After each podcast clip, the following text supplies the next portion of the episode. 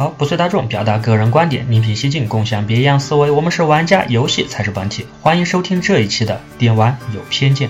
话说萝卜喜之郎的上一个节目啊，本来是讲的是代号 T 的内容，不过却意外的引来了大量的争论。在节目中呢，我仅仅是带了两句原神的话题，而也仅仅是带了两句原神的话题，竟然引来了一大批的米卫兵。对于代号 T 啊，他们还是继续反对的。但是凡是我说到有关原神的任何言论，他们都会通通的抨击。凡是有人说原神一点不好，他就会立马通通的怼回去。这当然呢，顺带我也中了很多的枪。我来总结一下他们的一些言论的特点。首先，第一个就是驰名双标。当然了，大部分人对代号 T 还是持反对态度的。不过，这代号 T 抄袭就是不对，但是原神就没有错。他们都知道，至少波片是进行了一定的抄袭，但是就是不能说原神不好。反正代号 T 或者其他的游戏是抄袭，我的原神就不叫抄袭。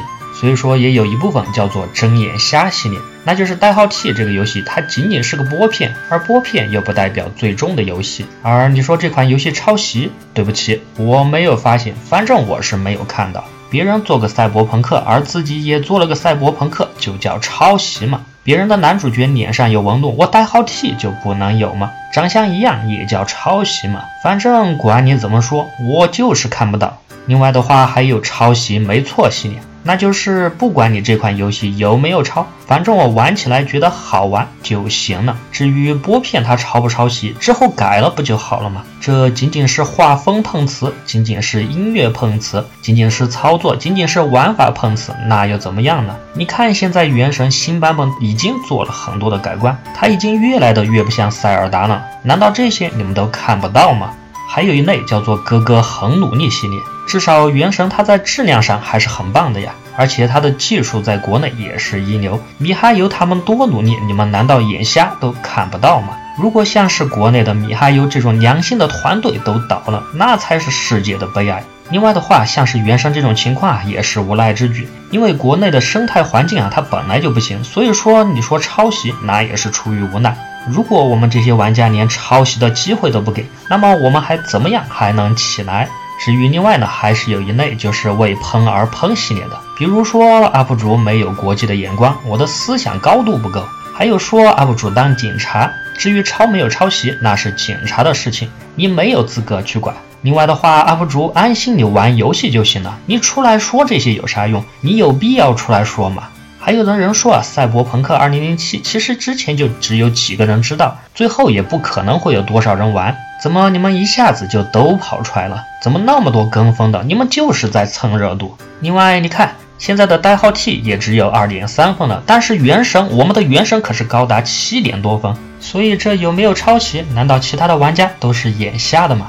关于这些观点，萝卜喜之郎简直是看得头大又头大。在此看着的时候啊，也不免觉得有些搞笑。其实里面的很多观点已经不值一驳，给我感觉他们就是来凑热闹的。其实我觉得还是一个兄弟说的比较中肯。他说原神之所以有现在的这种情况，其实也算是正常。毕竟如果有人说到了你喜欢的事物，那么是个人都会愤怒的。而萝卜喜之郎想想也确实如此。如果把原神换成我喜欢的，比如洛克人啊、火焰文章之类的，我估计自己也会马上的上去刚两句吧。而这也无可厚非。另外的话，这一期节目并不是说我要去硬刚或去吵架，而是我想通过这上面的一个话题呢，去引出一个更多的思考。我们不妨将我们刚才所整理的那些言论的特点来进行一个总结或者再次的说明。我们来看看它有什么特点。你看，比如驰名双标、睁眼瞎系列、抄袭没错系列、哥哥很努力系列、为喷而喷系列。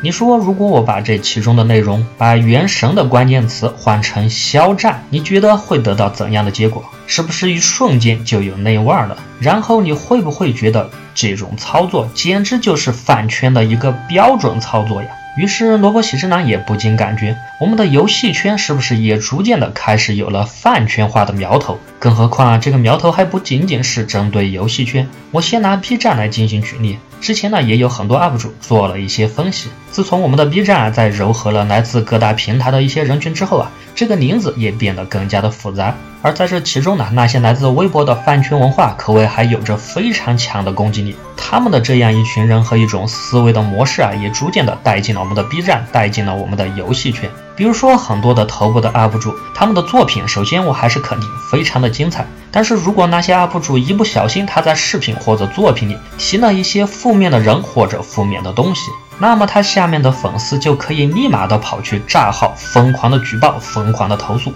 做各种各样的锤人视频。如果经常看 B 站的兄弟们一定会知道，这样的视频绝对不少，而且你也一定看过。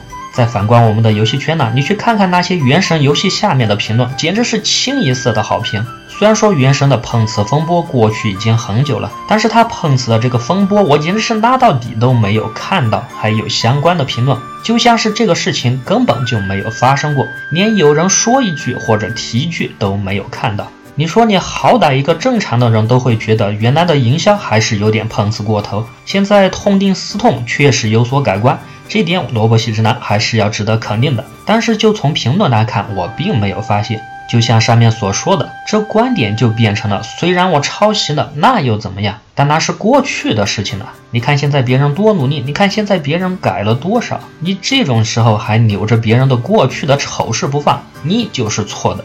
如果按照这种逻辑，那么大家都这么干不就好了吗？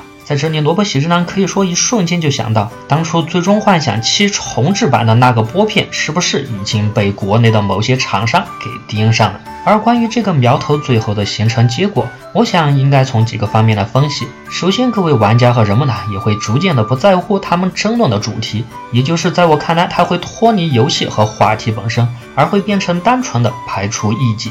你说我喜欢的 UP 主或者游戏的坏话。OK，那么我就一定要喷你，一定要刚你，全网都只允许听到我家哥哥的正面言论。我一个人喷不过，我就去找人，我就去找水军，我就要举报你，我就要人身攻击你。这其实呢，在我看来，根本就是一种越发变态的思想，容不得别人说一句坏话。而来自微博的这种充满战斗力的饭圈文化呢，我觉得也已经开始扎根我们的游戏圈。今后呢，可能你想了解一个游戏好不好？如果你单纯的只是想翻下面的评论来说的话，可以说几乎是百分之百都是清一色的叫好好评。如果你在这个时候斗胆问一句这个游戏有啥缺点，可能你不被删评论都算好的呢。最大的可能就会被一个一个的喷回来。然后，如果这样的环境一旦形成，我们就真的天下太平了吗？从而游戏圈就会越来越好吗？从而国内的游戏氛围就会更加充满活力吗？从而国产的游戏就会崛起吗？从而这些杠精、喷子、卫兵们就会幸福了吗？就在我录制这期节目的时候啊，B 站上的某 UP 主关于对未成年小女孩骗财骗色的消息啊，可以说一下子就不胫而走。而萝卜喜之男其实注意的点呢，还是像是做这些事情的一些人渣呢，他们居然还拥有着海量的粉丝。一些明显错误的思想和价值观和行为呢，居然还有那么多的粉丝为他打抱不平，为他洗白。萝卜喜之男思来想去，我认为还是在我某平台上看到的一句经典的语录，我觉得稍微变化一些，就正好适合目前我们的这个话题。那位兄弟说啊，原来我们追求的是精神，而现在单纯的变成了追求神，而精字已经消失了。所谓精，就是人本身的自信，本身的存在。现在呢，也就只剩下追捧的神，而也只剩下造神了。而我们又怎么样来造神呢？那当然就是要给神花钱，花的越多，那么我就越接近神。同时呢，既然是神，他是受人盲目崇拜的，神是绝对没有错的，所以必须保护好神的神性。所以我们要排除神的敌人，而那些为了神而战的一些战士们呢，他也就早已抹去了自身的味道。他们仅仅是为了在各自的圈子里有立足之地而已，而这一切都可以归结叫做新时代自由主义。其实他们呢，很多都本质上是被迷惑的行为说成是自我的选择，而进一步的也就取代了追求精神的本身。说的简单点，那就是别人的一些价值观和一些不知道从哪里来的一些推销的言论，还有一些营销的手段，可能在一些人并没有注意到，他们可能已经被别人当做了枪使了。于是呢，在这样新的环境下，在这样新的时代下，他们也就都在追求着神，而他们纷纷呢，也就变成了神的斗士。而这一切的一切，在萝卜喜之男看来，这饭圈也就是他们的元祖呢。而他们的手里可能还拿着带血的刺刀吧，保护自己，保护他人，共同的维护一个和谐的游戏圈文化。不要让一些糟粕的东西进入我们这里，也不要让那些戾气的言论影响我们的生活，影响我们的游戏。你有着你的神，别人也有权利玩自己的游戏，有权利说自己觉得这款游戏是哪里好或者哪里不好。如果任何你喜欢的东西、你喜欢的事物都容不得别人一句坏话或者一句怀疑的话，那你觉得你活在那样的一个游戏环境和时代，你就幸福了吗？你就满足了吗？你就赢了吗？可能在某个阴暗的角落，那些营销团队的人还在偷偷的笑着你吧。好，这一期的电玩有偏见就到这里，我们下期见。